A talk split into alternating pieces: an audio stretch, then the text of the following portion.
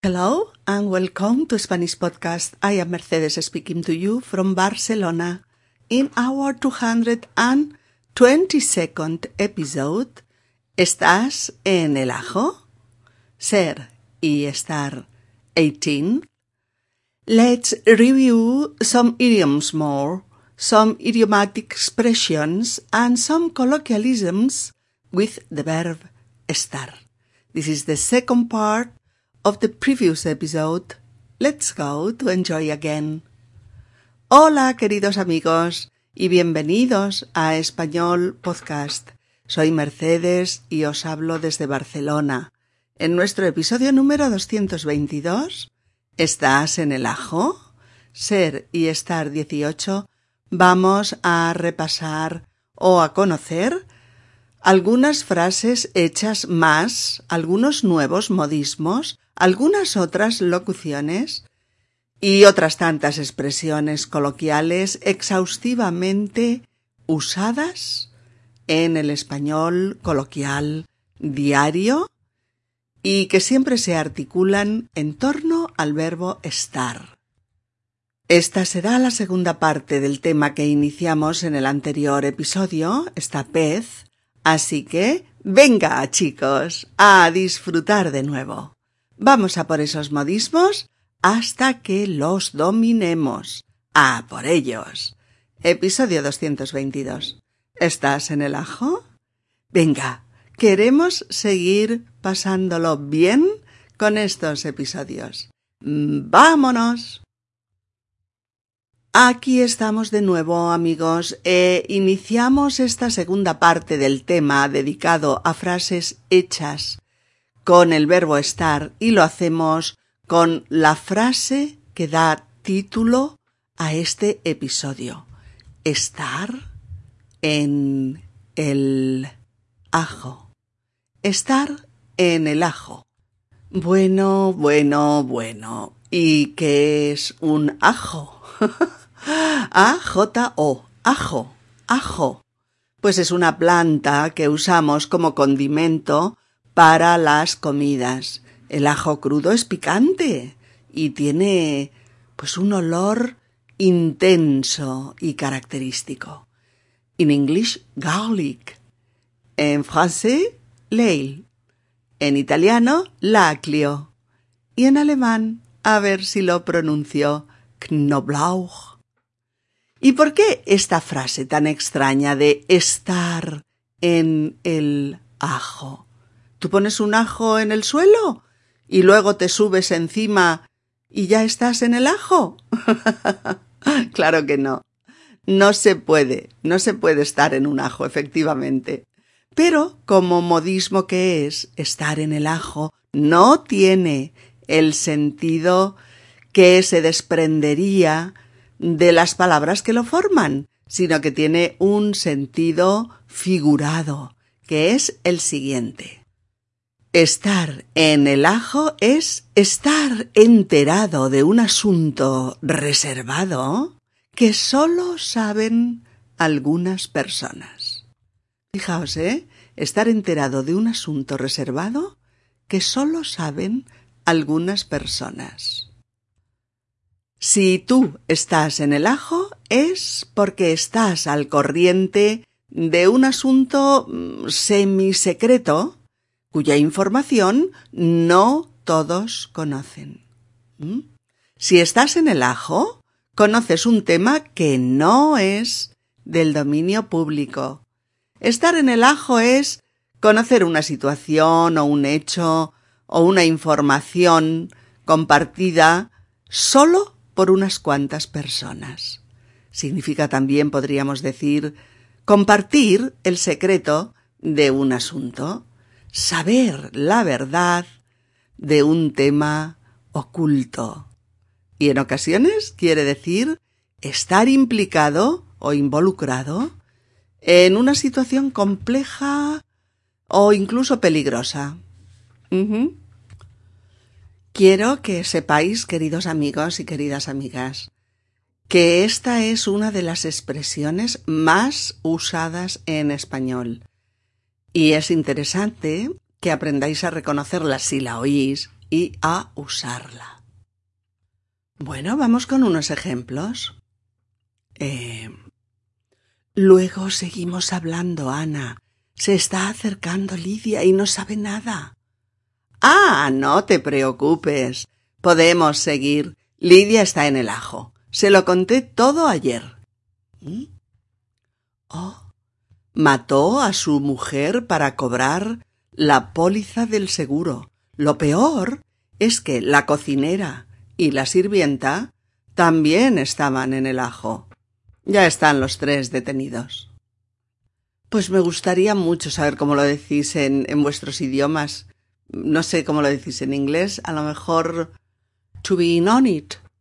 No lo sé. Y en francés, être dans le coup. Ah, o quizás sea essere al corriente en italiano. O mit sein en alemán. ¿Cómo me gustaría saberlo? Seguro. bueno, otros ejemplos son. Sí, Roberto y yo salimos juntos, pero no lo diremos públicamente hasta que él obtenga su divorcio. Bueno, ahora tú también estás en el ajo, pero no te chives, ¿eh? Oh, será una gran fiesta sorpresa para María. Pero cuidado, solo nosotros estamos en el ajo. Sus amigas no saben nada de momento. Oh, ha sido una estafa generalizada a los clientes. Todos los jefes y empleados estaban en el ajo y todos tenían su parte de beneficios. ¡Qué vergüenza! ¿De acuerdo, chicos? Espero que os haya quedado claro el significado de este modismo tan español y tan frecuentemente usado. Bueno, otra frase que tenemos que aprender a decir es le está bien empleado. Le está bien empleado, que es algo le está bien empleado a alguien. Y tenéis que aprender a decirla exactamente así. Le está bien empleado, te está bien empleado, os está bien empleado, nos está bien empleado, me está bien empleado, etcétera, porque ya sabéis que si cambiamos o nos olvidamos algún elemento de la frase hecha, ya no se entiende. En este caso, lo único que cambia es el pronombre eh, personal que nos indica sobre quién recae esa acción. ¿De acuerdo? Cuando decimos que algo malo que le pasa a alguien le está bien empleado, expresamos que se lo merecía, que lo que le ha pasado es justo, aunque sea malo o que es una consecuencia de sus actos. También que quien lo dice no siente lástima ni compasión por quien lo está pasando mal. Le está bien empleado es, lo tiene bien merecido. Mereces lo que te pase. bueno, seguro que con unos ejemplos lo cazáis enseguida. Eh, Juan se presentó al examen sin haber estudiado. El suspenso le está bien empleado, por vago. ¿O? Ese partido político ha perdido las elecciones. Le está bien empleado, por corrupto y mentiroso. Os fijaréis, amigos, que añadimos por. Le está bien empleado por. para explicar la razón por la que creemos que se merece lo que le pasa. Mirad, han despedido a Luis del trabajo. Le está bien empleado por incompetente e informal. Llegaba siempre tarde y trabajaba la mitad que el resto. Jorge ha dejado a Susana definitivamente, pero le está bien empleado por ponerle los cuernos tantas veces. Esa relación era insostenible. Ella nunca ha sabido asumir el compromiso. Oh. Mira, Pablito, te está bien empleado por comer tantos dulces. Si abusas tanto de las chucherías, después te duele la tripa, claro. Oh, Si sabes que se enfada cuando le preguntamos por su novio, ¿por qué le preguntas? Te ha mandado a la porra y te está bien empleado por burlarte de ella. Es tu hermana, hombre.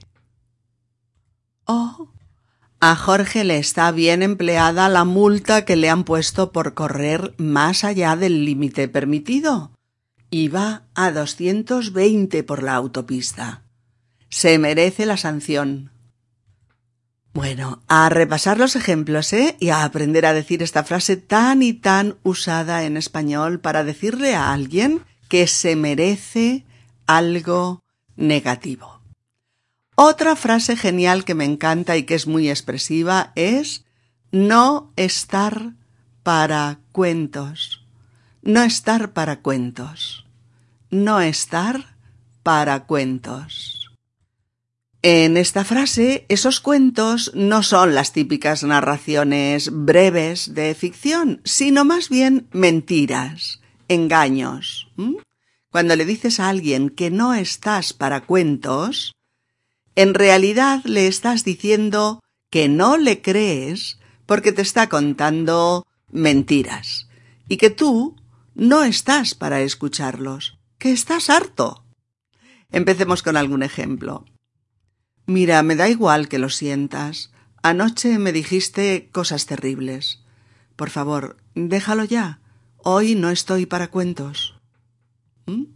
Y equivaldría también a otras locuciones mm, que se dicen mucho, tales como no me vengas con cuentos y no me cuentes cuentos. No me vengas con cuentos y no me cuentes cuentos en el mismo sentido. Como por ejemplo, mira, hija, no me vengas ahora con cuentos. Has suspendido dos materias y tendrás que trabajar en verano. Déjate de historias. ¿Oh? Sí, ya. Que Olga está enamorada de Juan. Pero lo deja por Jorge. Anda, no me cuentes cuentos que no me los creo. Oh, Ahora vendrá a verme mi suegra y no sé cómo decirle que hoy no estoy para cuentos. Es que se pasa dos horas criticando a sus vecinas y aparte de la familia. Me resulta muy pesada. Hay muchas más frases hechas con cuentos, como irle con el cuento a alguien, aplicarse el cuento, ser el cuento de nunca acabar tener mucho cuento o vivir del cuento. Irle con el cuento a alguien es chivarse. Por ejemplo, le fue al jefe con el cuento de su deseo de ocupar un puesto superior. Claro, el jefe ni le escuchó. O aplicarse el cuento. Aplicarse el cuento es tomar un asunto como ejemplo y sacar conclusiones para uno mismo. Por ejemplo, ya has visto que si gastas más de lo que tienes, te llenas de deudas. Así que aplícate el cuento, hija, y lleva bien tus cuentas. Otra frase es ser algo, el cuento de nunca acabar. Es muy bonita esta frase. Ser el cuento de nunca acabar, que proviene de la tradición de los cuentos que nunca se acaban porque tienen un final eh, que se repite y se repite y se repite. En ese típico cuento infantil que desespera a los niños, porque eh, le pregunta, por ejemplo, ¿quieres que te cuente un cuento recuento que nunca se acaba? Esta es la fórmula, ¿eh? ¿Quieres que te cuente un cuento recuento que nunca se acaba?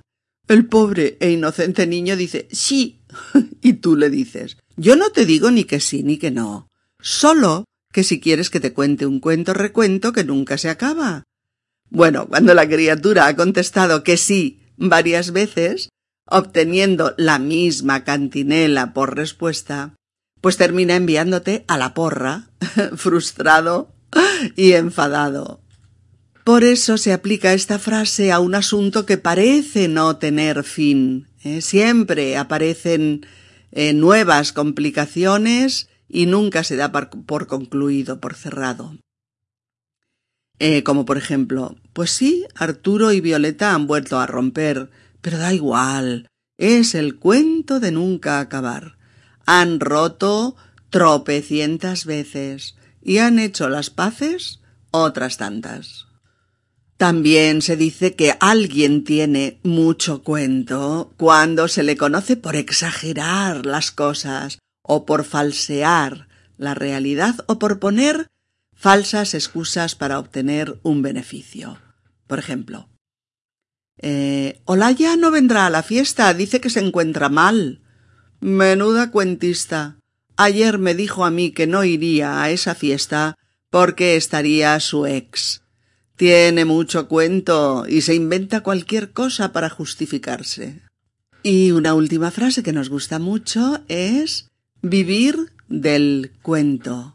Vivir del cuento, que significa, pues, vivir sin trabajar e inventar estrategias para aprovecharte de los demás y obtener beneficios de ellos, pues con engaños y malas artes. Por ejemplo. Luis no tiene justificación. Tiene treinta años, no trabaja y aún estudia. Sus padres se lo pagan todo, hasta las juergas. Y claro, él vive del cuento sin ninguna culpa. Oh. Mira, te voy a explicar mis trucos para vivir del cuento. El primero tienes que aprender a dar lástima. El segundo, asóciate a unos emprendedores. El tercero, tienes que ser simpático, seductor y convincente. El cuarto, bla, bla, bla, bla. Oh, no soporto a Juan Manuel. Es un vago y un aprovechado que vive del cuento. Bien amigos, ya lo veis, hay muchas frases hechas con cuento que son sumamente descriptivas en situaciones como las que os describo en los ejemplos.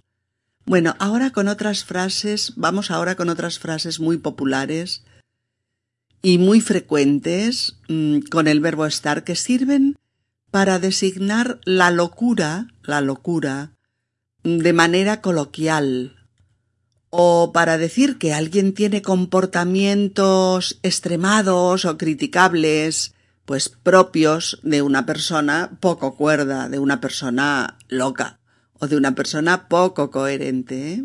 Fijaos, llamarte loco o loca se puede decir de todas estas maneras y todas con el verbo estar. Estar para que te encierren. Estar para que te encierren. José se comporta como un psicópata. Nadie quiere salir con él. Es que está para que lo encierren.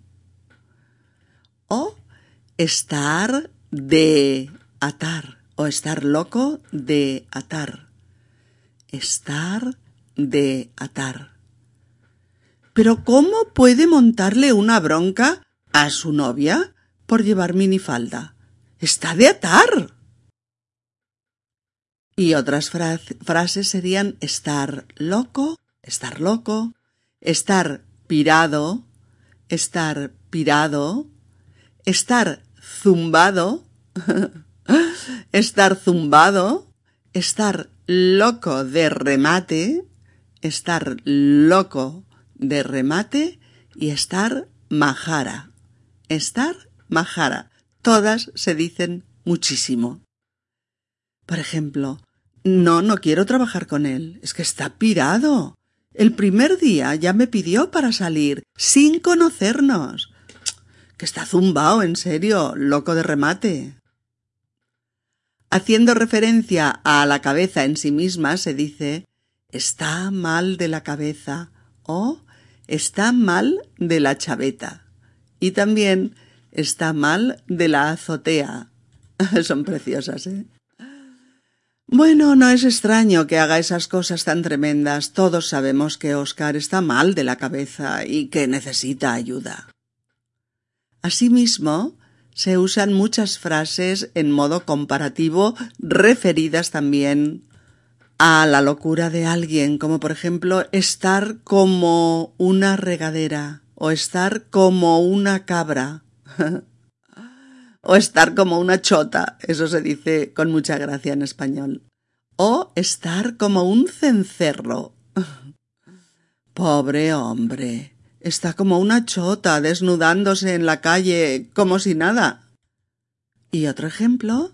Eugenio se ha despedido de todo, de su novia, del trabajo y del mundo. Dice que se va a vivir solo a una cueva y que comerá de lo que le den sus vecinos. ¡Qué extraño! Nada de extraño. Está como una regadera. En dos semanas estará otra vez aquí. Bien. Con el verbo estar construimos infinidad de frases para decir que alguien está distraído, muy distraído. Tenemos varias locuciones con el verbo estar que han dado en expresiones coloquiales como las que hacen referencia a este estado y que son estar en babia. Recordad para decir que se está muy distraído. Estar en babia, estar en la inopia, estar en la luna de Valencia, estar en las nubes o estar pensando en las musarañas.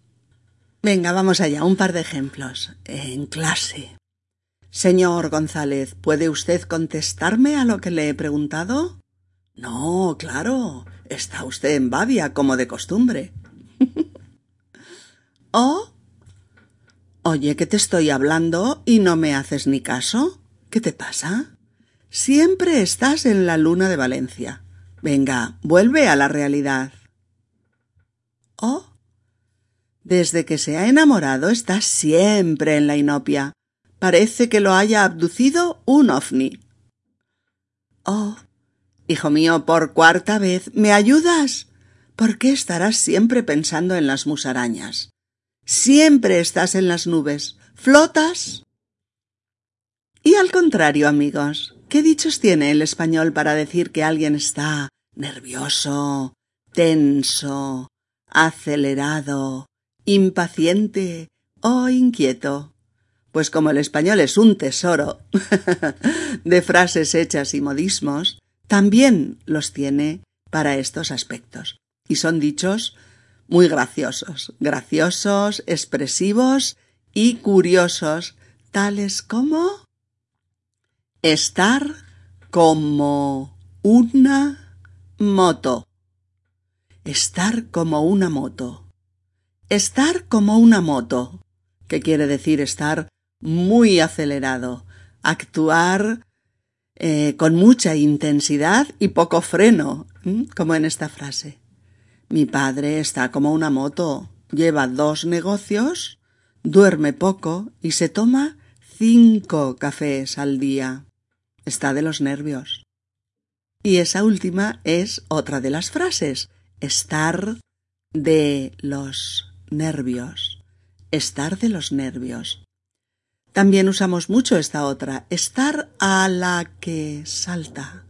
Estar a la que salta. Estar a la que salta quiere decir que aprovechas cualquier cosa que dice el otro para discutir con él. También significa estar atento a cualquier oportunidad que te reporte eh, beneficios o estar dispuesto a aprovechar cualquier ocasión que te pueda beneficiar. ¿Cómo? Oye, es que pareces mi enemigo en lugar de mi novio. Estás a la que salta conmigo. Si no te gusta el vestido, dímelo, pero no te rías de mí. Oh, acabarás consiguiendo trabajo porque estás a la que salta y te enteras de cualquier oportunidad. Ojalá te salga algo. También hay muchos dichos con el verbo estar para expresar que uno está harto, harto de algo y que no puede más, que no puede más. Bueno, pues estar harto es estar frito. Y esa es nuestra primera frase, estar frito, estar frito. Como por ejemplo, tengo al vecino de arriba haciendo fiesta todos los fines de semana con música disco toda la noche. Estoy frito, acabaré poniendo música yo a las siete de la mañana, cuando él se vaya a dormir. La mayoría de las expresiones para decir que se está harto se construyen con estar hasta bla bla bla. Estar hasta algún sitio de arriba. Estar hasta como si el hartazgo, uy, mirad esta palabra que es preciosa, hartazgo, H-A-R-T-A-Z-G-O, hartazgo, hartazgo. Em, hartazgo en el sentido de saciedad, fastidio, saturación, como si el hartazgo, decíamos, fuera subiendo y subiendo hasta llegar arriba y ponernos al límite. Veamos estas expresiones y pongamos unos ejemplos fáciles para que las comprendáis eh, perfectamente. Llegar hasta arriba. Estoy hasta arriba del vecino y de su música. ¿Mm? Estar hasta la coronilla. Luis ha vuelto a pedirme dinero otra vez. Estoy hasta la coronilla de prestarle pasta, que yo también voy muy justo. Estar hasta el gorro, estar hasta el gorro. No puedo seguir viviendo en casa de mis padres. Estoy hasta el gorro de sus normas. Oh, estar hasta el moño. Estar hasta el moño. Estoy hasta el moño de Rosa. No para de presumir de sus casas, sus coches, sus novios. Es insoportable. Estar hasta las narices. Estar hasta las narices. Estoy hasta las narices de tu familia, Paco. Todo lo que hago les parece mal. Y luego tenemos expresiones eh, informales, vulgares, eh, que no por serlo se dicen menos. Son vulgares, pero se dicen muchísimo. A ver, son expresiones referidas normalmente al aparato genital masculino sobre todo a los testículos, vulgarmente llamados o huevos o pelotas. bueno, no hace falta que especifique más, ¿verdad, amigos? Me da un poco de apuro.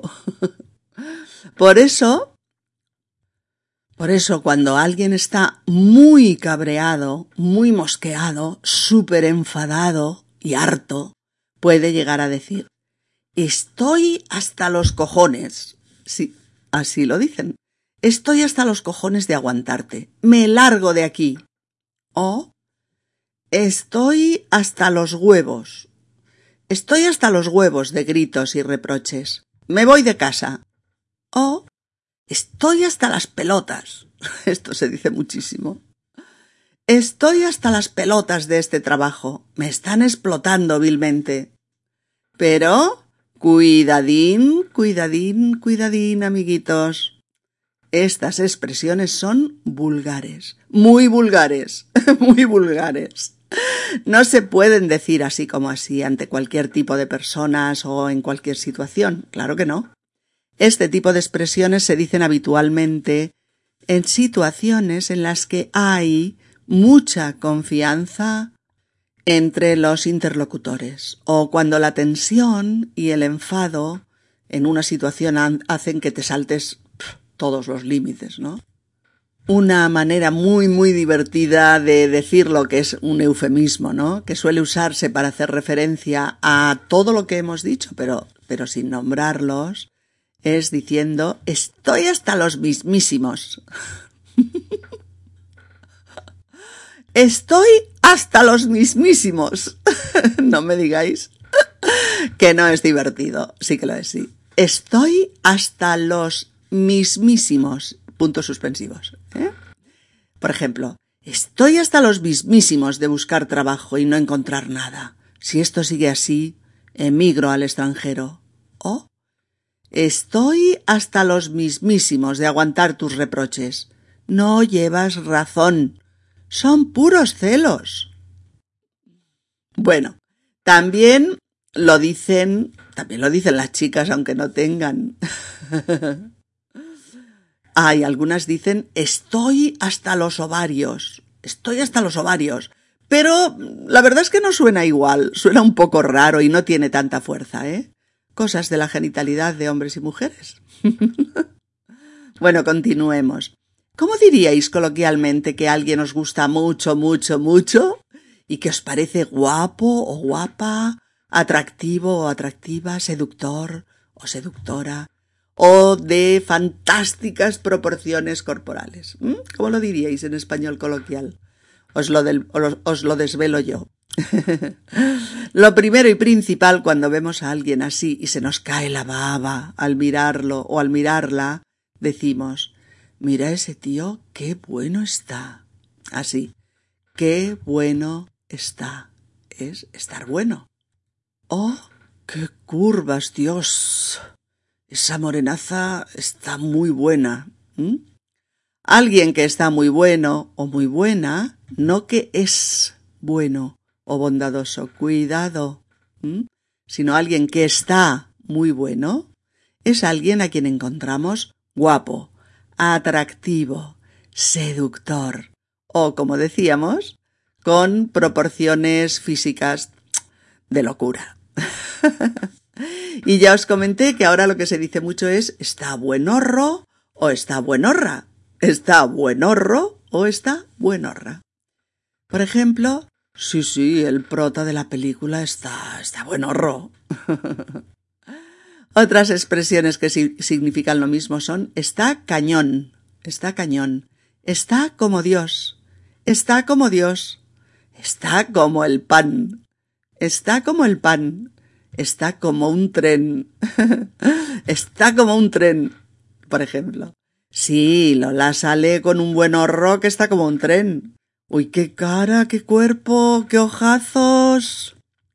Cuando la cosa se pone así, entonces se dicen dos expresiones muy divertidas, que son estar alguien para comérselo, estar para comérselo, y estar como para hacerle un favor. Esto se puede decir, está como para hacerle un favor o está para hacerle un favor, depende. ¿eh?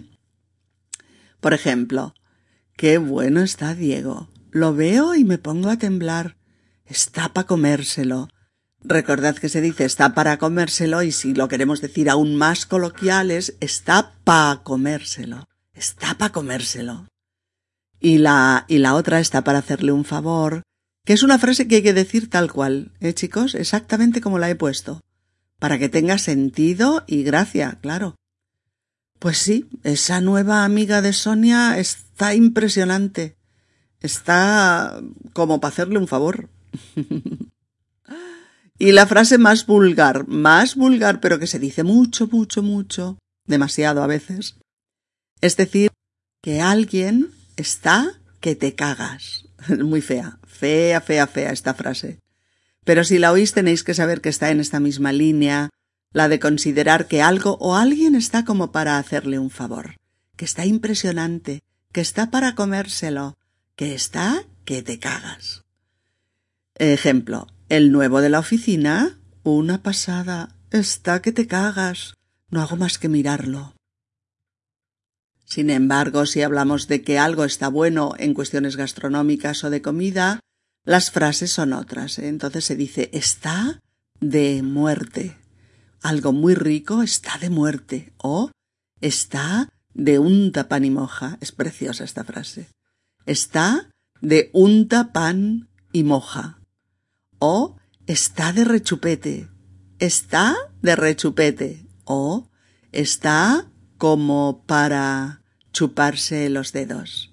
Está para chuparse los dedos. Por ejemplo, mmm, con razón este restaurante es famoso. Esto está de muerte. ¿Oh? María, la salsa de los pimientos rellenos está de un pan y moja. Me estoy acabando el pan. ¿Oh? Estos calamares en su tinta están de rechupete. Ponme más, por favor. Oh, este cordero al horno está para chuparse los dedos realmente delicioso. Muy bien amigos, ¿y cómo describes con frases hechas a personas gordas o a otras muy flacas o muy delgadas? Por ejemplo, si una persona ha adelgazado mucho, mucho, alguien le puede decir Claudia, ¿qué te ha pasado? Has adelgazado mucho. Estás en los huesos. ¿Has estado enferma? ¿Mm? Se dice estar en los huesos. O quedarse en los huesos también, ¿eh? Pero sobre todo estar en los huesos. Eh, también se dice estar como un fideo. Esta frase la vemos clara, ¿verdad? Si te comparan con un fideo, es que estás delgada. Rosa está como un fideo. Toda la ropa le queda grande. Otra típica frase hecha con estar para designar a alguien muy delgado es estar en el chasis. Es muy expresiva y muy sonora esta frase. Estar en el chasis. Mirad, el chasis, C-H-A-S-I-S,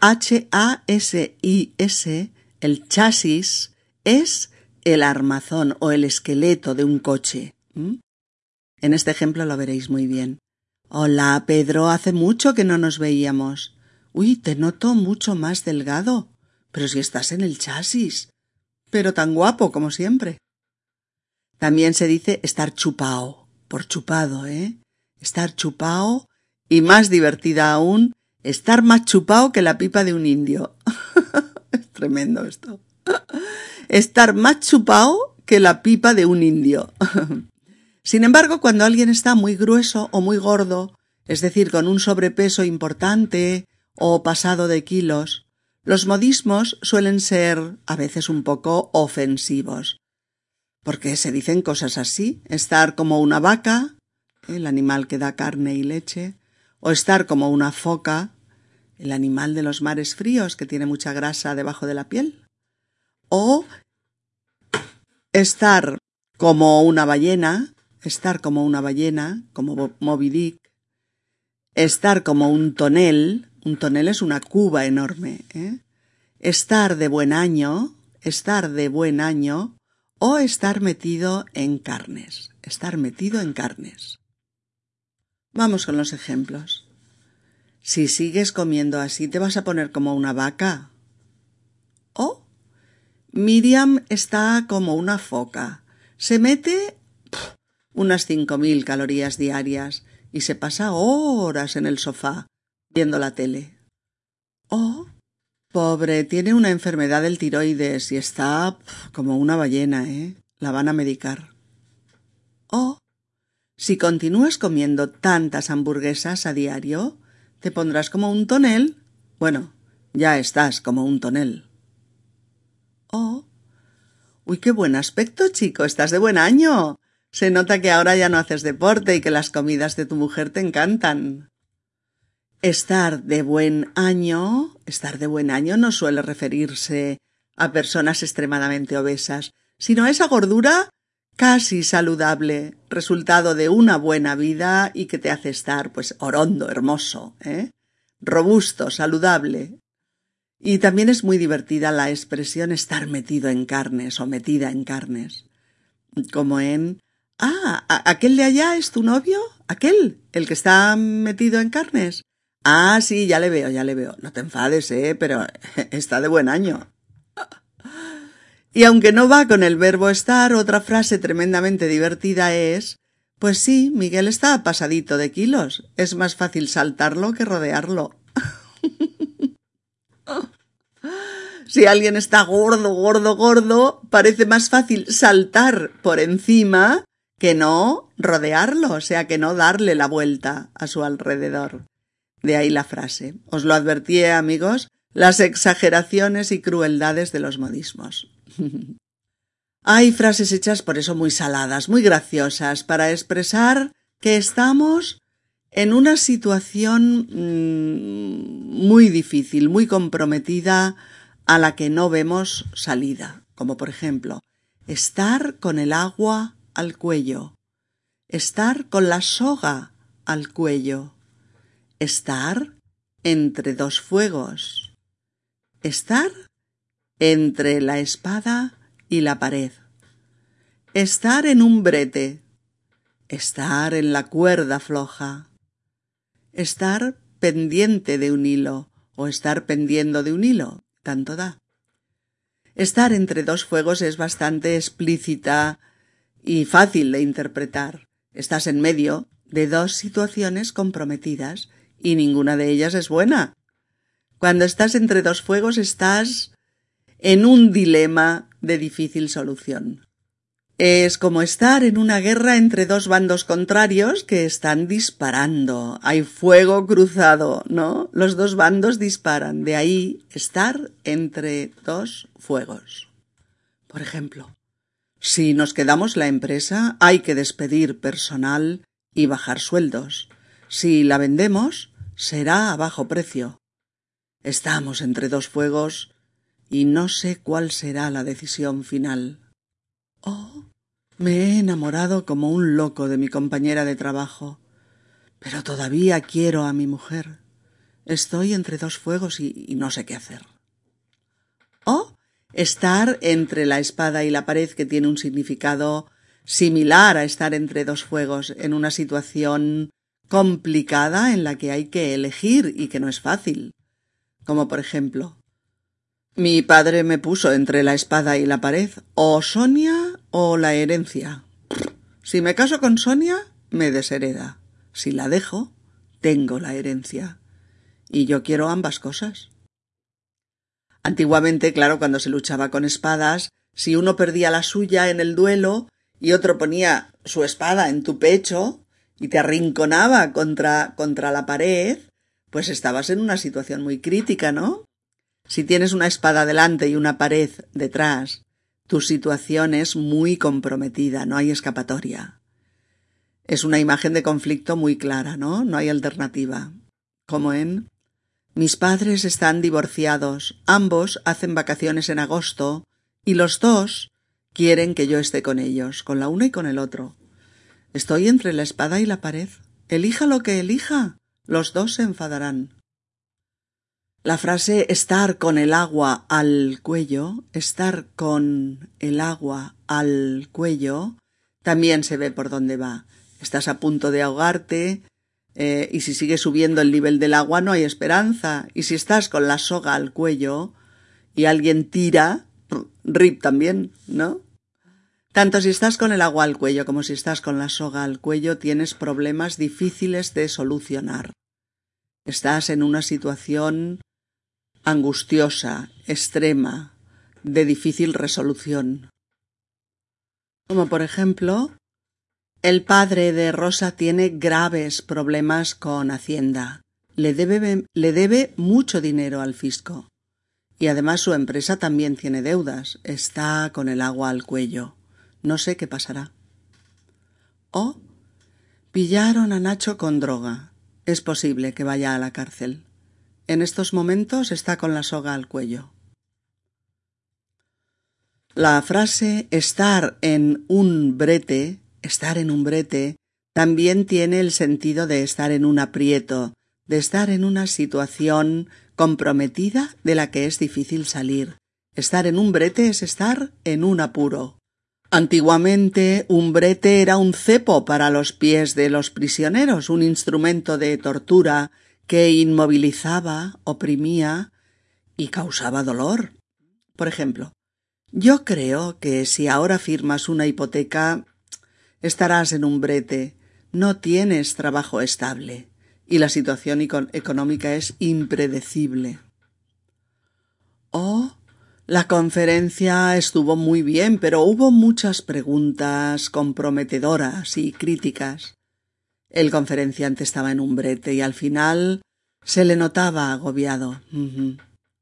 Bueno, para terminar, unas frases vulgarotas, vulgarotas, muy vulgares, pero muy divertidas, muy divertidas para decir que estamos desnudos.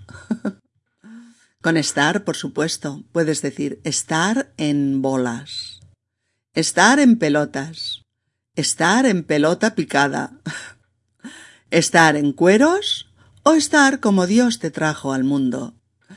En la actualidad estar en pelotas se asocia al desnudo masculino, pero no siempre fue así. Hace siglos ir en pelota en singular, ¿eh? Era ir en ropa interior, pero evolucionó equiparando pelotas en plural con testículos, por lo que mucha gente lo usa Pues con esa intención. Como en estas frases. Fuimos a un espectáculo de cabaret. Al final, todas las chicas se quedaron en pelotas. O, al final, todas las chicas se quedan en pelota picada. O, en esa revista gay hay un suplemento con un buen horro que está en bolas. La verdad es que impresiona. oh, terrible. Salieron fotos en la prensa.